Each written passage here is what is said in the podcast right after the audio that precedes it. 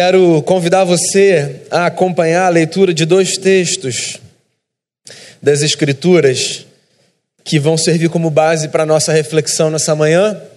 E eles são o Evangelho segundo Mateus, capítulo 6, verso 24.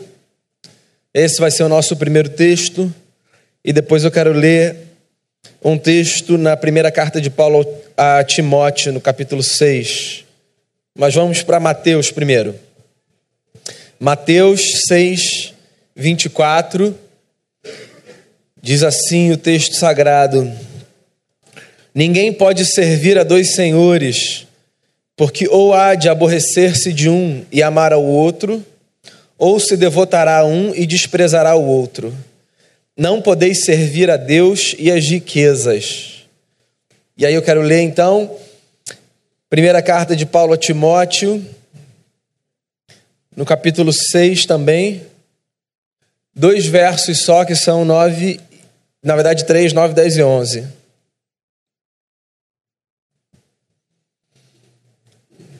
Diz assim o texto: Ora, os que querem ficar ricos caem em tentação e cilada em muitas concupiscências insensatas e perniciosas, as quais afogam os homens na ruína e na perdição. Porque o amor do dinheiro é a raiz de todos os males, e alguns nessa cobiça se desviaram da fé e a si mesmos se atormentaram com muitas dores. Tu, porém, ó homem de Deus, foge dessas coisas, antes segue a justiça, a piedade, a fé, o amor, a constância e a mansidão. Deixa eu fazer mais uma oração, a gente começa a conversar. Pai, obrigado por essa manhã, mais um dia que o Senhor nos dá. É sempre um, um milagre, um dia novo de vida. A gente quer reconhecer isso nessa manhã. Cada dia é um presente. A gente está do lado de quem a gente ama, a gente poder respirar o ar que a gente respira, a gente se alimentar, a gente ter motivo para celebrar. Mesmo as lutas que a gente atravessa, Senhor, são um reconhecimento de que existe vida pulsando dentro da gente. Então, que a gente escute nessa manhã, o que a gente for escutar, é, reafirmando a nossa devoção a Ti, porque a gente reconhece que o Senhor é o doador da vida. Que seja bom para todo mundo, que a palavra alimente a nossa alma, o nosso coração, o meu, de cada pessoa aqui, de quem vier ouvir essa mensagem em algum momento, que seja algo que contribua para a nossa formação, para a nossa vida, para a nossa caminhada. É a oração que eu faço, pedindo mais uma vez perdão pelas nossas faltas, em nome de Jesus, amém.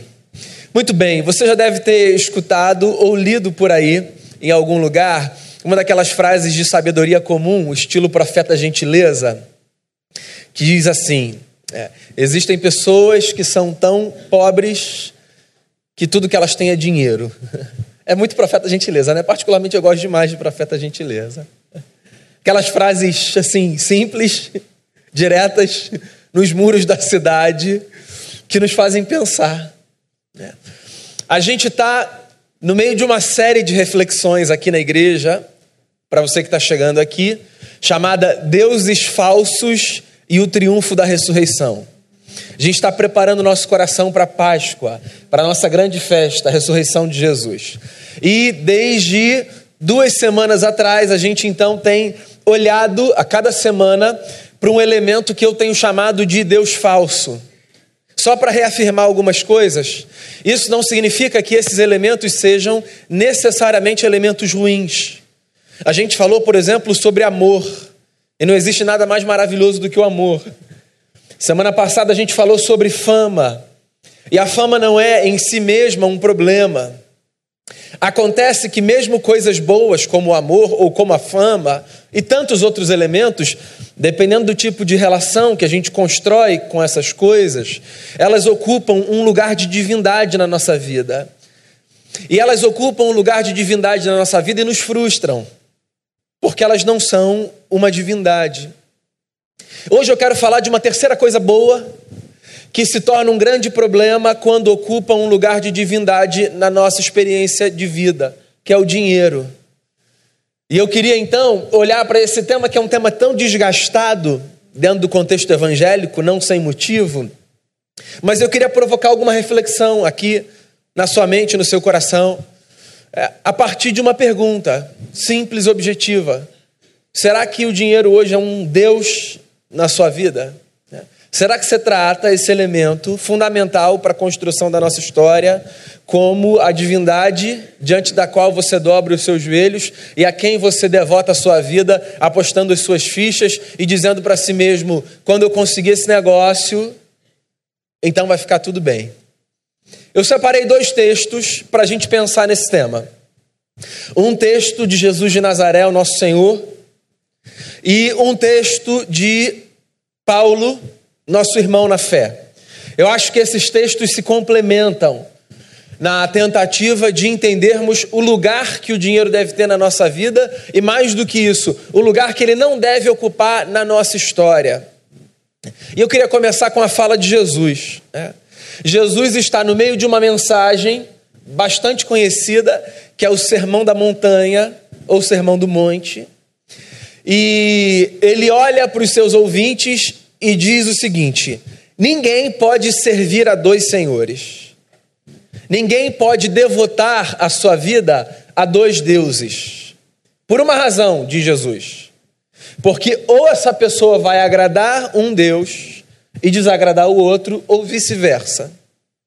Então Jesus põe um tratado lógico muito básico sobre a mesa. Quando eu vivo tomando duas divindades como referência para a minha história, em algum momento essas duas devoções vão entrar em conflito. Por quê? Faz parte da compreensão do divino revogar para si sujeição completa daquele que o adora.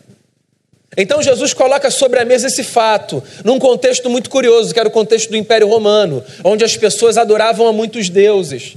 Né? O mundo romano era um mundo politeísta, e Jesus olha para aquela gente e diz o seguinte: para mim, como um judeu, não faz sentido, palavra de Jesus, que você devote o seu coração a dois ou mais senhores, porque em algum momento você vai ter um problema.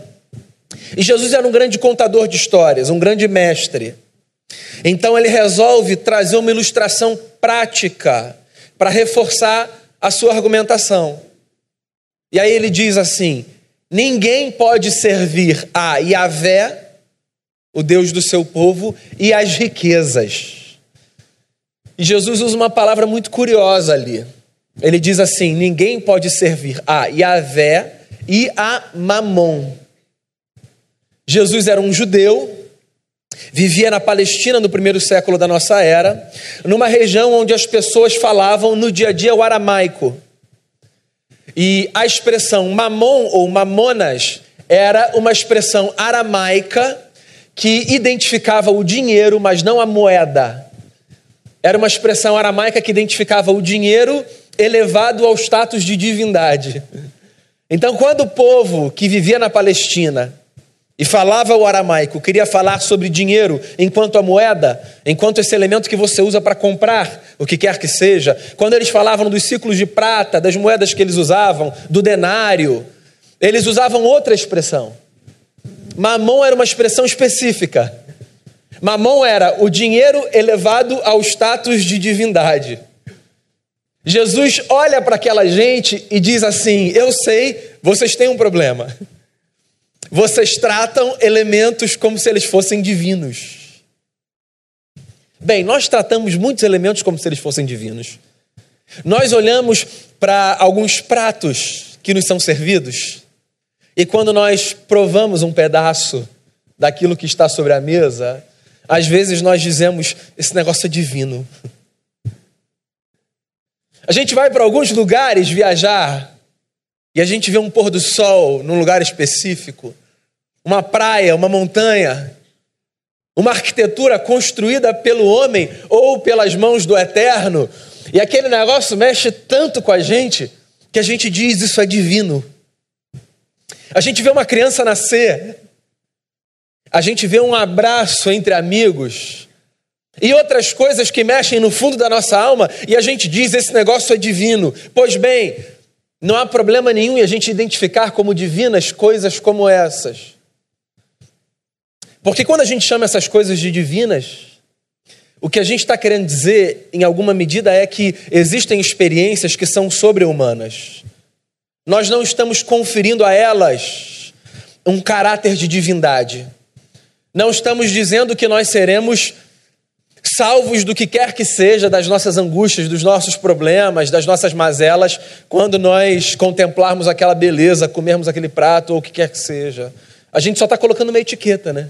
Esse negócio aqui está para além de qualquer coisa que esteja apenas dentro dessa esfera humana. Jesus não está dizendo que a gente trata o dinheiro assim. O que Jesus está dizendo é que existe uma linha muito tênue no coração da humanidade que faz com que o dinheiro seja transformado numa mão. Não é que Jesus diz que o dinheiro vai aparecer enquanto uma entidade espiritual, entende isso? É que Jesus está dizendo que o nosso coração é um terreno tão é, obscuro que às vezes nós nos relacionamos com coisas como se elas tivessem a capacidade de redimir a nossa existência. Eu queria que você pensasse em Deus enquanto esse elemento capaz de redimir a nossa existência. E o que Jesus está dizendo é: será que vocês, os seus ouvintes, e eu trago para mim e para você, será que nós não tratamos o dinheiro não como dinheiro, mas como mamon? O alerta de Jesus é: será que nós não estamos conduzindo a nossa vida ao, pelo dinheiro? Não é uma crítica ao dinheiro em si, volto a dizer. Você sabe que a teologia da prosperidade, esse, esse é, câncer teológico evangélico, ele fez com que a gente tratasse o tema do dinheiro como se ele fosse um tema é, não importante na fé. Na verdade, a gente tem dois problemas é, que a gente herdou. Primeiro, a gente tem um problema romano. É, nós somos herdeiros é, da cristandade que até o século XVI era um grande bloco e que a partir do século XVI, com a forma protestante, teve as suas ramificações. E a cristandade, por muito tempo, tratou o dinheiro como um grande problema. Né? Faz parte da visão cristã de mundo olhar para as coisas materiais e dizer essas coisas não devem ter o nosso é, objeto de atenção, não deve ser o nosso objeto de atenção. A gente deve olhar para o céu, para lá que a gente vai. Então a gente não deve guardar espaço no nosso coração para nada que diga respeito a essa vida. Eu acho essa compreensão uma compreensão um pouco equivocada das Escrituras. É, a gente vive aqui, a gente anela o céu, o que quer que o céu seja, mas a nossa história é construída aqui, certo? Oração não alimenta o nosso estômago, alimenta a nossa alma. Isso é muito mais metafórico do que qualquer coisa. A leitura da Bíblia não substitui a leitura do jornal, porque eu preciso saber o que está acontecendo no mundo. Eu conversar com Deus, fechando os meus olhos, não me exime de olhar para o meu próximo e tratá-lo com dignidade e conversar com ele. A nossa vida se faz aqui. Então, o caminho de olhar para as coisas desse mundo como se tivessem de ser desprezadas e construirmos uma espiritualidade, por exemplo, fazendo voto de pobreza, não é um caminho que me parece apontado pelas Escrituras como um caminho sensato. A gente não precisa rejeitar o dinheiro como se ele fosse um problema. Mas a igreja evangélica, talvez fugindo desse polo, correu para um outro lado e tratou o dinheiro sem perceber como o maior selo da presença de Deus sobre a vida de um povo. E começou a dizer que se Deus nos ama, Deus certamente nos dará o que há de melhor nessa terra. E que os filhos de Deus prosperarão. Porque afinal de contas são um povo do eterno, abençoados. Onde puserem a planta dos seus pés, farão florescer o que quer que seja. E toda uma série de leitura, me perdoe, tosca, rasa e superficial das Escrituras. Não, Deus não está necessariamente nos conduzindo para lugares de abundância. Deus está nos levando para a vida. E na vida a gente passa por experiências e por ciclos. E algumas experiências são maravilhosas. E alguns momentos são momentos fartos, outros não. E não são esses momentos, os fartos ou os não, que indicam a mão de Deus sobre a nossa vida ou recolhida. A gente precisa falar sobre dinheiro e pensar no dinheiro. Não como um elemento problemático, não como um elemento divino, mas como um elemento fundamental à vida. Com ele a gente paga conta. Com ele a gente dá o que a gente pode dar de melhor para os nossos filhos. Com ele a gente realiza sonho. Com ele a gente é generoso. Com ele a gente avança na vida. Mas tem um problema. Ele é tão bom que ele pode dar a mim e a você a sensação de que ele é um perfeito condutor da nossa história. E é aí que Jesus entra, dizendo: cuidado, cuidado, para você não acender uma vela por eterno e uma para mamão. cuidado, para você não colocar a sua confiança naquilo que é passageiro. Cuidado para que você não dê passos na sua vida tomando esse critério, grana, como único critério ou como principal critério que te levará a fazer as suas escolhas. Por exemplo, tem gente que se casa por dinheiro, certo? Então a pessoa deixa de lado uma série de fatores muito mais importantes, vamos combinar, como amor, afeto, respeito, admiração, e diz assim: Eu acho que vale, porque vai me dar a chance de viver a vida que eu sempre sonhei. Aqui não, porque todo mundo é aqui equilibrado, maduro, mas assim, tem gente assim, pode acreditar. Aqui não. Nesse auditório, não. Tem gente que faz amigo por dinheiro. Que não escolhe amigo por lealdade, por identificação, por gosto comum. E talvez você nunca tenha escolhido uma amizade a partir desse critério, o que eu acho maravilhoso, mas você já tenha ou sofrido na pele por ter sido escolhido por esse critério, você só descobriu depois que você perdeu o dinheiro e seus amigos foram embora, ou tenha ouvido histórias do tipo, né? Do camarada que estava lá cercado, querido, grupinho de melhores amigos no Instagram, ficava lá verdinho, stories, ó. E aí, de repente, a grana foi embora. Aí não sobrou mais ninguém. E aí esse camarada se dá conta de que, na verdade, não era ele que era amado. Era o dinheiro que ele tinha que era interessante. Porque o dinheiro é muito sedutor. E ele faz com que pessoas se aproximem de pessoas por causa dele e não pelo que as pessoas são. E eu poderia falar aqui de N outras escolhas da vida que às vezes são feitas única e exclusivamente a partir do fator mamon. Quando eu tiver esse negócio, quando eu tiver em três anos 1 milhão e 42 mil na conta do banco. Para quem assistiu o YouTube aí, a Betina, né? Brincadeira, gente. Cuidado, você não servir a Deus e as riquezas, disse Jesus porque você vai ter um problema no coração. Aí vem o Paulo e traz mais luz sobre o texto. E diz assim: cuidado com o desejo de enriquecer. Porque esse desejo faz com que as pessoas caiam em tentação, faz com que as pessoas caiam em armadilhas, e faz com que as pessoas nutram desejos insensatos, nécios. Esse desejo por enriquecer é capaz de afogar o homem na ruína e na perdição. Aí está o verso mais forte para mim do texto, que é quando Paulo diz assim: o amor ao dinheiro é a raiz de todos os males. Alguns, com essa cobiça no coração, se desviaram da fé e se atormentaram com muitas dores. Paulo segue a mesma lógica de Jesus. Paulo é um erudito. Jesus é um filho de carpinteiro. Jesus é um contador de histórias. Paulo é um sistematizador de pensamentos. Então, às vezes, você vai encontrar Jesus falando de forma simples um negócio e Paulo seu discípulo, elaborando um tratado sobre esse negócio. E aí é muito bacana, porque você vê o mesmo princípio nos dois, e às vezes em Paulo você vê uma explicação mais detalhada do porquê daquela fala de Jesus. O que a gente tem aqui em Paulo é exatamente a mesma coisa que a gente tem em Jesus ali. Não um alerta quanto ao dinheiro em si. Percebe que Paulo não diz o dinheiro é a raiz de todos os males?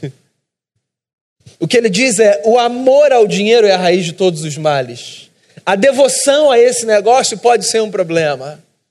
E aí ele apresenta uma série de razões aqui. Ele apresenta efeitos colaterais da divinização do dinheiro. Ele diz assim: um, o amor ao dinheiro pode fazer com que a gente caia em muitas tentações. E eu queria que a gente pensasse um pouco nessa palavra aqui, tentação. Né? Porque a tentação é essa experiência de eu andar no limiar entre a segurança e o abismo. Talvez essa imagem é, explique um pouco do que na tradição cristã nós chamamos de tentação. Tentação é essa jornada consciente de eu andar por uma corda bamba, eu fazer um slackline na vida, mas não desse que a gente faz na praia. Eu fazer um slackline existencial. Sabe? E, e assim, oscilar entre cair no lado da segurança e da sensatez e ser engolido por um abismo que está logo ali do outro lado e que é capaz de destruir a minha vida. Esse negócio da tentação é um negócio tão profundo que uma vez Jesus disse assim para os seus seguidores: Se o olho direito de vocês fizer vocês pecarem, então arranquem esse olho e lancem fora. Porque é melhor que vocês percam um olho do que que vocês caiam no inferno. Tenta ler o texto não da perspectiva religiosa, mas da perspectiva da fala de um homem do seu tempo. É, os judeus, no judaísmo popular, eles tinham uma leitura de que a parte direita do corpo era mais nobre do que a parte esquerda. E quando Jesus diz assim: se o seu olho direito te faz tropeçar, o que ele está dizendo é o seguinte: é possível que você seja derrubado, inclusive por aquilo que você julga ser mais nobre dentro de você. Você entende? O que Jesus está dizendo é: viva uma vida com tanta suspeição de si, das suas certezas, da sua segurança, é, considerando inclusive que você é capaz de tomar uma rasteira na sua vida justamente por aquilo que você imagina ser o seu ponto forte. Ora, o nosso ponto forte às vezes nos faz cair mais do que o nosso ponto fraco, porque quando eu tenho consciência de qual é o meu ponto fraco, eu observo muito mais o que está acontecendo com ele. E a minha força, a minha força eu vivo a partir da minha segurança ou da minha pseudo-segurança. E aí, às vezes, é o meu olho direito que me faz cair. E Jesus vem e diz: se o seu olho direito te faz tropeçar, arranca-o e lança-o de ti. Uma forma de dizer o seguinte: não ande nessa corda bamba existencial. Trate com seriedade aquilo que é sério na sua vida. Porque você pode cair do lado da segurança. A tentação pode só te dar aquela sensação de adrenalina. Mas você pode cair do lado errado.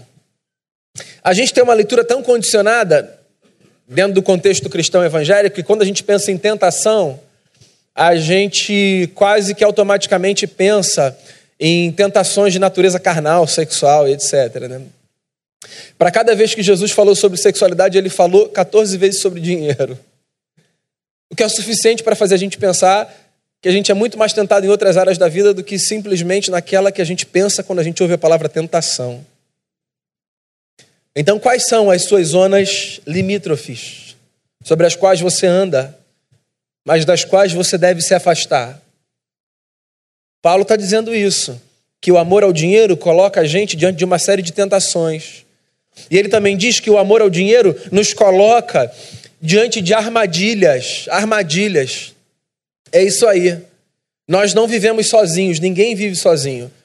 E por mais que cada um aqui seja protagonista da sua própria história, a verdade é que existem muito mais atores construindo a nossa história do que apenas nós mesmos. Então, às vezes, nós nos percebemos em armadilhas montadas por nós mesmos, pela nossa loucura. Às vezes, nós nos percebemos em armadilhas montadas por terceiros. E quando eu amo alguma coisa a ponto de tratá-la como uma divindade na minha vida, a minha capacidade de reflexão ela é minimizada. Então eu tenho mais chance de cair numa armadilha. Você entende? Esse é o grande problema de eu ter ídolos dentro de uma perspectiva cristã. Esse é o grande problema de eu ter falsos deuses. Agostinho de Hipona disse certa vez o seguinte: Fizeste-nos para ti, ó Deus, e o nosso coração não encontrará descanso enquanto não repousar em ti. O que, que isso significa? Que nós, pelo menos cristãos, entendemos a vida como tendo sido feita para ser vivida a partir de um preenchimento primário, que é o preenchimento da presença do eterno dentro de nós. Então nós entendemos, nós cristãos, que a vida se arruma dessa forma. Deus ocupa um lugar e a partir desse lugar ocupado por ele, outras coisas ganham os seus respectivos lugares. Quando Deus não ocupa esse lugar, necessariamente outra coisa ocupará. E aí a minha capacidade crítica, ela vai ser minimizada. E é por isso que eu sou mais suscetível a cair em armadilhas quando eu erijo altares na minha vida a falsos deuses. Só por uma questão de consciência. Deixa eu repetir um negócio que eu falei certamente no nosso primeiro encontro, não sei se no segundo. Quando você pensar em falsos deuses, não pensa nos deuses das outras religiões, não. Você sabe por quê? Você não devotar o seu coração a deuses de outras religiões é um negócio muito fácil, você é cristão. Então, dificilmente você vai abrir espaço no seu coração para você ser conduzido por divindades de outras matizes religiosas. Pensa nos deuses que a gente fabrica dentro da nossa fé. Pensa na sua liderança religiosa, às vezes tratada como uma divindade. Pensa no pastor que não pode ser questionado. Pensa no líder cuja voz é absoluta pensa é, nos desejos que são legítimos, mas que às vezes ganham um status tão grande dentro da vida que passam a ser desejos divinos, na pior concepção do termo. Porque os falsos deuses contra os quais nós devemos lutar não são aqueles que são celebrados pelas outras pessoas. Veja bem, cada um tem o direito de adorar quem quiser. A questão não é o quanto você vai controlar a adoração do seu vizinho. A questão é o quanto você vai proteger o seu coração a partir da ética que você prescreve e da visão de mundo que você tem, de deuses que nunca serão capazes de satisfazer os anseios da sua alma. Porque a verdade é essa, meu amigo. Se nós acreditamos no Deus e Pai de nosso Senhor e Salvador Jesus Cristo, qualquer outra coisa ou pessoa que ocupar esse lugar nos frustrará. Porque ninguém será capaz de fazer por nós o que o Deus e Pai de nosso Senhor e Salvador Jesus Cristo fez. Cuidado com o amor ao dinheiro, porque porque ele nos coloca diante de tentações, ele nos coloca diante de armadilhas, ele nos coloca diante de desejos nocivos, ruína e destruição. Deixa eu falar só de um deles, e aí eu conduzo para o final da nossa reflexão. Eu queria falar sobre desejos nocivos. Nem todo desejo é legítimo. O Freud desenhou isso como ninguém, né?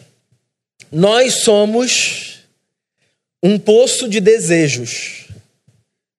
Existem forças, pulsões que nos movimentam. Algumas são para a vida, diria o Freud, outras para a morte. Deixa eu pegar carona nessa leitura aqui superficial que eu fiz agora de teoria psicanalítica, para fazer você pensar numa verdade religiosa que as escrituras nos apresentam um pouquinho mais tempo do que o Freud, com todo o respeito ao pai da psicanálise. É, a Bíblia diz para a gente que a nossa experiência de vida ela é palco do que há de melhor e do que há de pior. Então, esse rostinho bonito que você tem não engana nem a você mesmo, certo? Porque olha só, você é capaz de produzir o que há de melhor e você é capaz de produzir também o quê? O que há de pior. Eu sou, qualquer pessoa é. Porque nós somos seres cheios de ambiguidade. a nossa existência, ela traz à tona coisas maravilhosas e coisas horríveis. E o que é que a fé nos ensina? A fé cristã nos ensina a alimentarmos as coisas maravilhosas e a eliminarmos as coisas horríveis. Como é que a gente faz isso? Ora, um dos caminhos é não dando vazão a tudo aquilo que vem ao nosso coração e à nossa mente, como se o simples fato de passar pelo nosso coração e pela nossa mente tornasse esse desejo como um desejo legítimo. A gente precisa parar com esse discurso sessão da tarde horroroso, cafona, anti-intelectual, que diz assim: eu preciso falar, deu vontade, eu preciso falar. Que maluquice é essa? Você fala mesmo tudo que te dá vontade para todo mundo, a hora que você quer? Se você faz isso, você vive sozinho, ninguém te aguenta. Verdade ou mentira? Preciso falar, senão eu vou ser hipócrita. Passou aqui pela minha cabeça. Tenho que falar. Minha maior virtude é a sinceridade. Mentira. É imaturidade. Depois a gente conversa sobre isso. Tem um texto do Gênesis que diz assim: é Deus falando para o homem, né, palavras de Moisés. O seu desejo bate a porta, ele será contra ti. A ti cumpre dominá-lo. Então é isso. Existem desejos que eu sublimo. Existem pensamentos que eu não alimento. Existem forças que eu reprimo. Pelo meu próprio bem, pelo bem do próximo. Por um fator esquecido num tempo como o nosso, mas que a gente precisa resgatar, que é o fator civilidade. Civilidade. A gente vive trazendo como herança uma série de elementos que nos ajudaram a construir uma compreensão de civilidade. E quando a gente abandona esse negócio, a gente volta para uma experiência bárbara de vida. Nós precisamos conversar sobre desejo. Você não deve teclar tudo aquilo que você deseja teclar. Não deve, não deve escrever tudo aquilo que você deseja escrever. Porque olha só, as redes sociais viraram esse nosso QG, certo? Onde a gente se sente empoderado, onde a gente ganha uma voz potencializada e onde a gente lança para o mundo e para quem quiser ouvir aquilo que está dentro da gente. Como se ali a gente não fosse responsável pela nossa palavra. Então, no encontro face a face, a gente fala coisas num tom e de um tipo. E aí na rede social a gente vira uma espécie de um Sei lá o que é, não vou nem falar, deixa você pensar aí no que você quiser pensar. Mas a gente é responsável pelo que a gente fala em qualquer lugar. Eu preciso controlar os meus desejos, os meus pensamentos. Martinho Lutero disse isso, né, o grande reformador. É, você não pode impedir que um pássaro pouse na sua cabeça, mas você pode impedir que ele faça ninho ali. Então, eu não tenho controle sobre os pensamentos que me ocorrem, mas alimentá-los ou não, isso é um problema meu. E dar vazão a eles é um problema meu mais grave ainda. É isso aí, a fé cristã é a fé da responsabilidade. E Paulo está dizendo que o amor ao dinheiro faz com que a gente alimente desejos nécios. E aí a consequência disso, segundo Paulo, é ruína e destruição. Tem um livro do Tim Keller, que é um dos grandes pensadores cristãos contemporâneos, vivo, é, que por sinal estará aqui na cidade do Rio de Janeiro, primeira vez no Brasil, fazer uma propaganda aqui na Igreja Batista. É um evento é, que não é um evento da Igreja Batista, mas o evento vai acontecer na Igreja Batista no mês de maio. É um evento que acontece durante o dia, não é favorável para todo mundo. Se você tiver essa agenda, acho que é uma quarta e uma quinta-feira, vá assistir o Tim Keller é, pastor na cidade de Nova York, um dos grandes pensadores do nosso tempo. Cristãos. É, ele tem um livro chamado Deuses Falsos. E nesse livro ele fala uma coisa muito curiosa que eu acho que ajuda a gente a identificar se o dinheiro está sendo tratado como um Deus falso da nossa vida. Ele diz o seguinte em relação aos ídolos, que eu estou chamando aqui na série de deuses falsos. Nós sempre damos aos nossos ídolos amor, confiança e obediência. Então eu sempre devoto ao meu ídolo ou a um Deus falso o meu amor, porque ele é importante para mim, eu amo. Eu sempre devoto a ele a minha confiança, porque se ele me dá a sensação de segurança, eu confio nele. E eu sempre devoto a ele a minha obediência, porque se eu acredito que ele me proporciona o que eu preciso, eu o obedeço. E eu acho que essa tríade talvez seja um caminho para a gente investigar o nosso coração e chegar à conclusão se sim ou não à pergunta: será que o dinheiro é um Deus na nossa vida? É. 1929, nos Estados Unidos, com a grande crise econômica, você pode ler a história, quantidade de pessoas ali na região de Wall Street pulando dos prédios. Não muitos anos atrás, Pedra de Itaúna. Um cara desesperado pela falta de grana, não sabia o que ia fazer com a vida, jogou lá de cima os seus filhos, acabou com a sua família. Cuidado, o dinheiro é um bom servo, é um péssimo senhor. Trabalhe. A Bíblia diz que o trabalhador é digno do seu salário. Eu espero que você possa viver a melhor vida que você puder viver. E que você possa dar aos seus o que de melhor você puder dar aos seus. Mas no final das contas, que não seja o dinheiro o elemento que guiará a sua vida. Jesus contou uma história. Disse que um homem tinha tanto dinheiro que, em não sabendo o que fazer com ele, resolveu destruir os seus celeiros e construir outros maiores para guardar todo o dinheiro que ele tinha. E aí Jesus conta nessa história que um dia alguém chegou para esse homem e disse assim: Louco, essa noite vão pedir a tua alma. E o que você tenha juntado vai ser para quem? O dinheiro é importante. Mas o amor que você dá às pessoas é mais. O abraço, o afeto, o respeito, a dignidade, a ética, a fidelidade, sua lealdade. E acima de tudo, o seu coração ao Deus e Pai de nosso Senhor e Salvador Jesus Cristo. Eu acho que a gente tem para hoje a mesma música que a gente teve para duas semanas atrás. Música boa a gente repete. Eu queria que você fechasse essa reflexão ouvindo mais uma vez Vencedores por Cristo. Ou melhor, a nossa versão de Vencedores por Cristo. Com todo respeito ao grupo, muito melhor. Você pode ter a casa repleta de amigos, paredes e pisos cobertos de bem, ter um carro do último tipo e andar conforme der na cabeça. Pode até ser um cara que vive apressado, até mesmo dentro de uma lotação. Curtindo assim mesmo um fim de semana e andar conforme der na cabeça.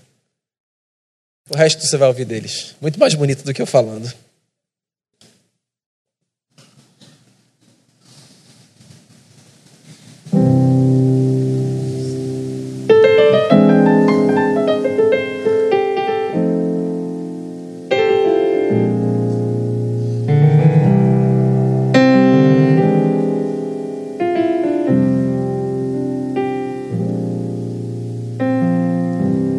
Você pode ter a casa repleta de amigos, paredes e pisos cobertos de bens, ter um carro do último tipo e andar conforme der na cabeça.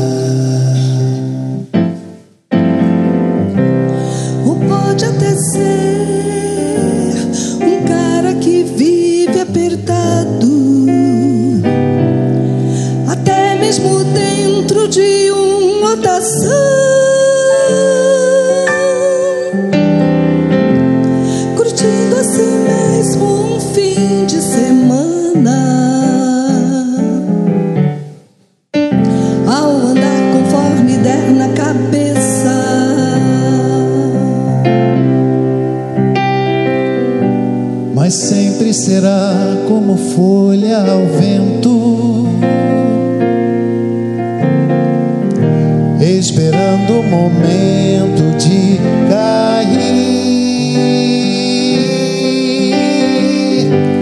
Você pode ter tudo aquilo que sonhar, mas nunca terá a paz que existe lá dentro. Que não se encontra para poder comprar.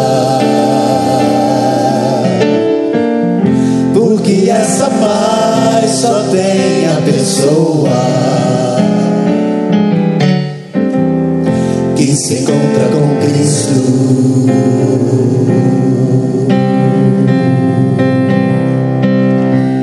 Sempre será como folha ao vento,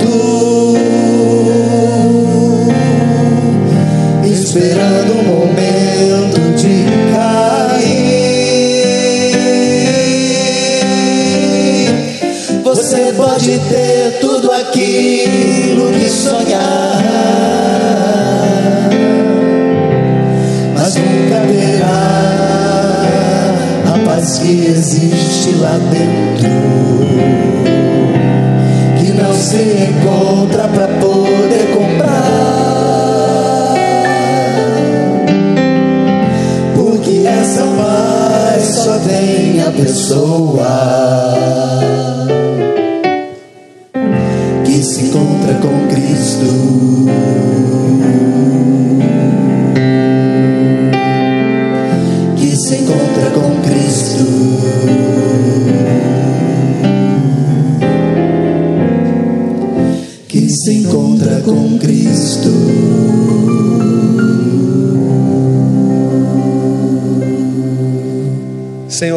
encontre a gente todos os dias e que esse encontro com o Senhor seja aquilo que dê sentido à nossa vida.